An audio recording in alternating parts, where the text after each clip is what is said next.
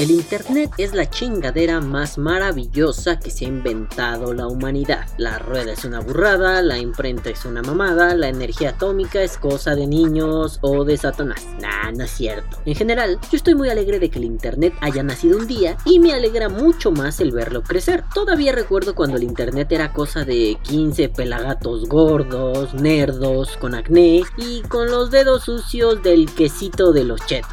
No es que fueran épocas mejores, pero a mí me parecían más divertidas. Y ustedes me dirán. Ay, Balam, pero si eras un niño en pañales cuando eso sucedió. Y yo les diré, hasta cierto punto sí, madafaquitas, pero no olviden que yo vivo en México y México siempre ha estado muy atrasado en cuanto a tecnología se refiere. Basta con decirles que cuando el internet empezó a ser algo interesante en México, yo estaba terminando la educación primaria, por allá de 1999, cuando yo ya tenía 11 años, y era impresionante ver cómo funcionaba aquello. Te hacías un correo electrónico, chateabas con personas desconocidas, no les entendías una poronga porque no eran de tu país, veías fotos y las descargabas, tardaban toda la vida, por cierto, y te pasabas un buen rato en los incipientes foros. Ah, claro, en ese momento el internet no era algo accesible. Recuerdo que la renta de una hora de internet rondaba los 40 pesos mexicanos. Puta, un dineral para esa época. Recuerdo cómo la cosa se fue moviendo para que el internet dejara de ser un lugar de gordos, ñoños, frikis y eruditos para tarde o temprano convertirse en un lugar para para la gente guay. Como dicen por ahí, el internet se arruinó cuando llegaron los populares y hasta cierto punto estoy de acuerdo, pero también esa afirmación golpea profundamente a mis más profundas convicciones, pues creo que el Internet es para todos y todos tienen derecho a comunicarse, a divertirse y a conocer un poco más cada día. Y traigo esto a colación porque todo estaba bien en el Internet hasta que las redes sociales aparecieron. Un día teníamos a MySpace, al otro a High Five y luego a Facebook. Ah, el amado y odiado Facebook. Pinche Facebook caca. Recuerdo que al principio no había mucho que hacer en esta red social. Algunas encuestillas, ver algunos chismes, chismosear en las fotos de otros. Básicamente era un high five pero minimalista. Claro, poco a poco fue alcanzando fama y de pronto ya tenías agregado en Facebook a tus tías. Sí, sí, a esas tías que te mandan imágenes de piolín dándote los buenos días. ¿Ven? Los populares no deben pisar nuestro sagrado y valioso Internet. Oh, Dios mío. Y todo esto va hacia donde el vapeo ha crecido demasiado gracias a Facebook. Me atrevo a decir que el vapeo es lo que es gracias al Internet, pues sin él muchos seguiríamos desconociendo las artes vaporiles y estaríamos enchufados a un pitillo. Para ser más concreto, yo, desde lo más profundo de mi alma, siento que el vapeo ha crecido exponencialmente gracias al Internet y para ser más particular, gracias a Facebook. Allí la información se mueve de formas impresionantes y el que una sola persona comparta en su muro un video sobre vapeo hace que inmediatamente más de 200 personas lo puedan ver. Ahora multipliquen esas 200 por otras 200 y luego esas otras 200 por otras 200 y luego esas otras 200 por y así puta madre hasta que el pinche cerebro se les entuma o, hasta que su calculadora muestre error.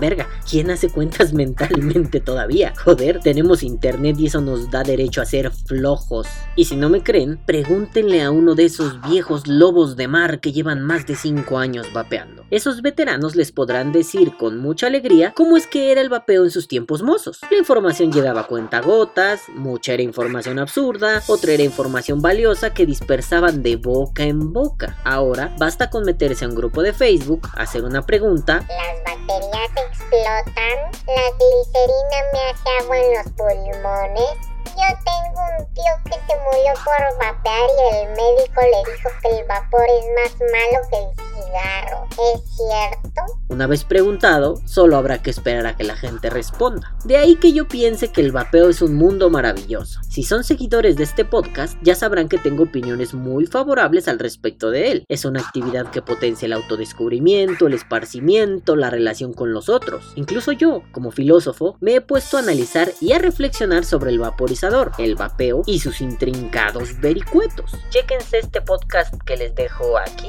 aquí arribita Aquí, en este podcast, expongo mis opiniones filosóficas al respecto. Pero bueno, bueno, tampoco se trata de ser un ciego y pensar que todo, todo lo relacionado al vapeo es maravilloso. Y ustedes dirán, ¿a qué puta se debe este golpazo en las pelotas, mi querido Balam? Y yo les diré, es que a veces sacralizamos el vapeo. Nos ha servido tanto, nos ha hecho tan felices, lo amamos así, uff, mil, que nos negamos a aceptar que tiene puntos negativos. Y el punto más negativo del vapeo es la gente. No me refiero a esas personas que se desviven por ayudar o que toman un poco de su valioso tiempo para explicar a los novatos. Auto spam, aquí arriba. O aquellos que simple y sencillamente disfrutan mucho colaborando, echando las risitas y compartiendo la locura vaporil. Yo, a los que me estoy refiriendo, es a aquellas personas que tienen intereses por encima del vapeo y que no son precisamente los intereses más geniales del mundo. Esas personas que día a día vemos en los grupos de Facebook.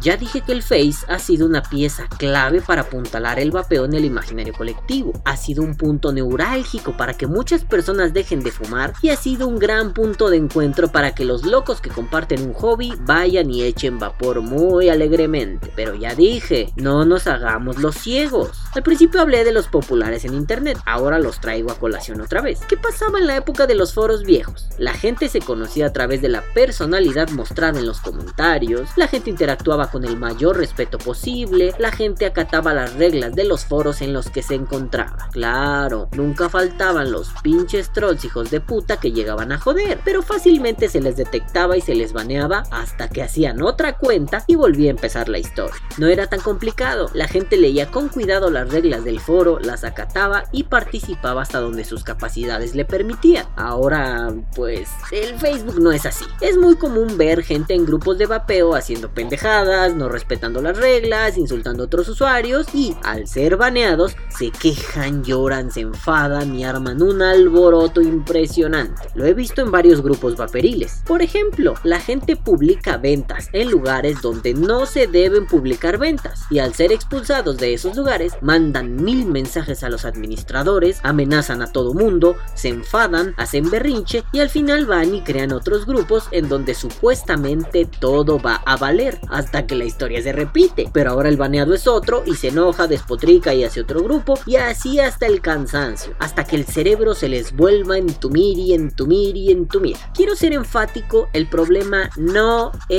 el internet. A ver, a ver, otra vez, River. El problema no es el internet. El problema no es Facebook. El problema no es cualquier red social. El problema es la gente.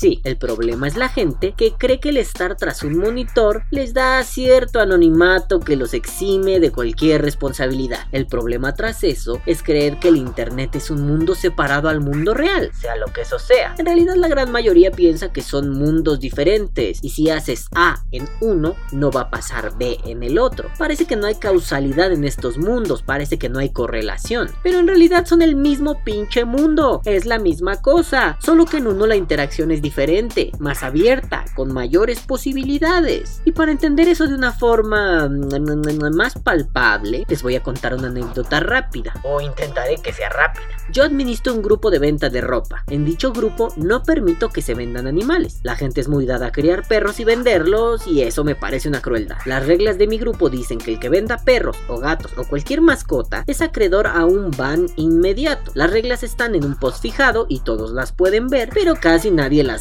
un día de tantos, un muchacho puso a la venta unos cachorritos de pitbull y yo le dije que por favor borrara su publicación porque no estaba permitido vender perros.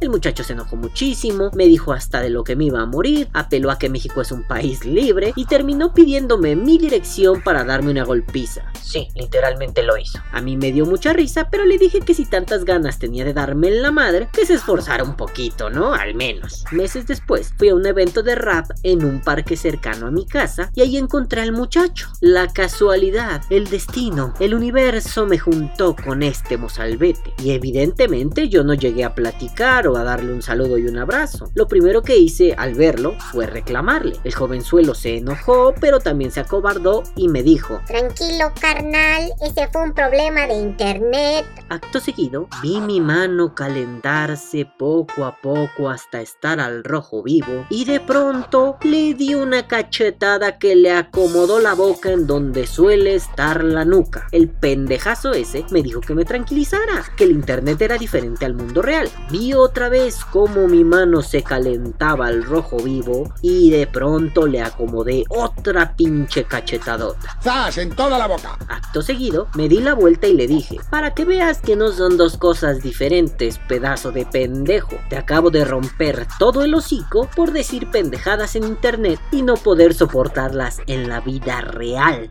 Más allá de este tipo de anécdotas un poco am, rocambolescas, me pongo a pensar en que este es un fenómeno extraño. La gente cree que la vida en los espacios virtuales está desligada de los espacios palpables. A fin de cuentas, no echamos vapor por fibra óptica, no compramos líquidos por conexión 3G, no hacemos setups por Wi-Fi. Las acciones que realizamos en las redes sociales tienen una fuerte relación con las acciones que realizamos en la vida diaria, o al menos así pasa normalmente. ¿Acaso cuando ustedes piden un líquido a algún otro lugar de su país por internet, el vendedor les dice, Te lo mando por fibra óptica. no, ¿verdad? Ustedes pagan dinero, ustedes reciben un paquete por la paquetería de su confianza y después se ponen a vapear. ¿Ven? El Internet tiene relación con la vida real, desde lo más pequeño y bobo hasta lo más elevado. Ligándolo a eso, otro problema de la fauna facebookera es el dinero. Me refiero a que es bastante toca cojones que una persona busque alguna recomendación, algún comentario a favor o en contra, ya sea de equipos, de líquidos o de algodones, y de pronto salen 10 pinches buitres de quién sabe dónde a quererle vender un equipo. Sí, es cierto, siempre es un buen momento para hacerse de un dinerito extra, pero también es importante aprender a respetar. No siempre un preguntón busca un equipo nuevo, no siempre un preguntón está buscando que le salgan 20 pelados a venderle alguna pendejada. Yo recuerdo que hace mucho tiempo en un grupo pregunté acerca de cómo hacer funcionar bien el maldito puto cerdo cubis de Joyte. En ese post varias personas me recomendaron cambiar de atomizador. Ojo, solo me lo recomendaron. Me dijeron que el cubis era una mierda recién hecha. Pero también salieron dos o tres pelafustanes a ofrecerme equipos.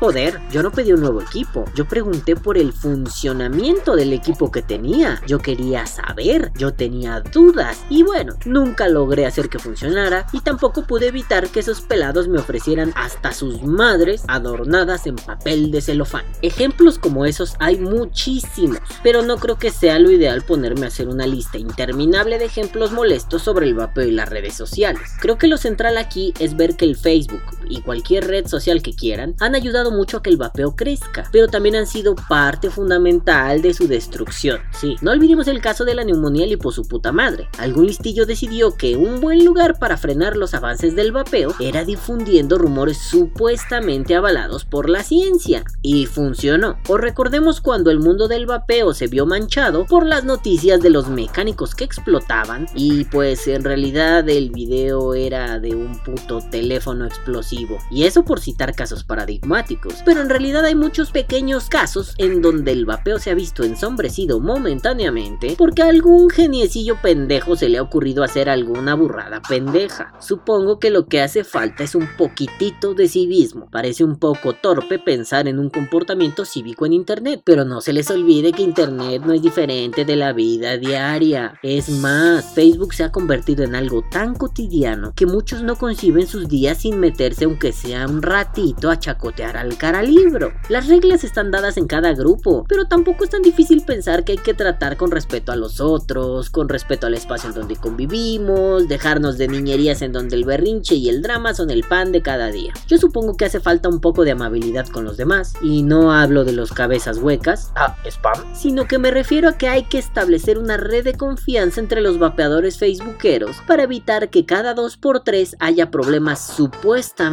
irresolubles. En resumen, déjense de pinches payasadas y háganse la costumbre de leer las reglas de los grupos. Déjense de niñerías y convivan amenamente, que no es tan complicado. No podemos negar que el Face ha hecho crecer al vapeo de manera exponencial. Es más, sin esta red social, el vapeo no hubiera crecido a pasos agigantados. Le hubiera costado más tiempo. Sin embargo, creo que lo hubiera logrado. No hagamos del Face un cagadero que en un par de años se nos va a volcar y nos va a llenar de mierda toda la cara. Bueno, y para cerrar, les dejo unas palabritas que me parecen tremendamente importantes. Chequenlas.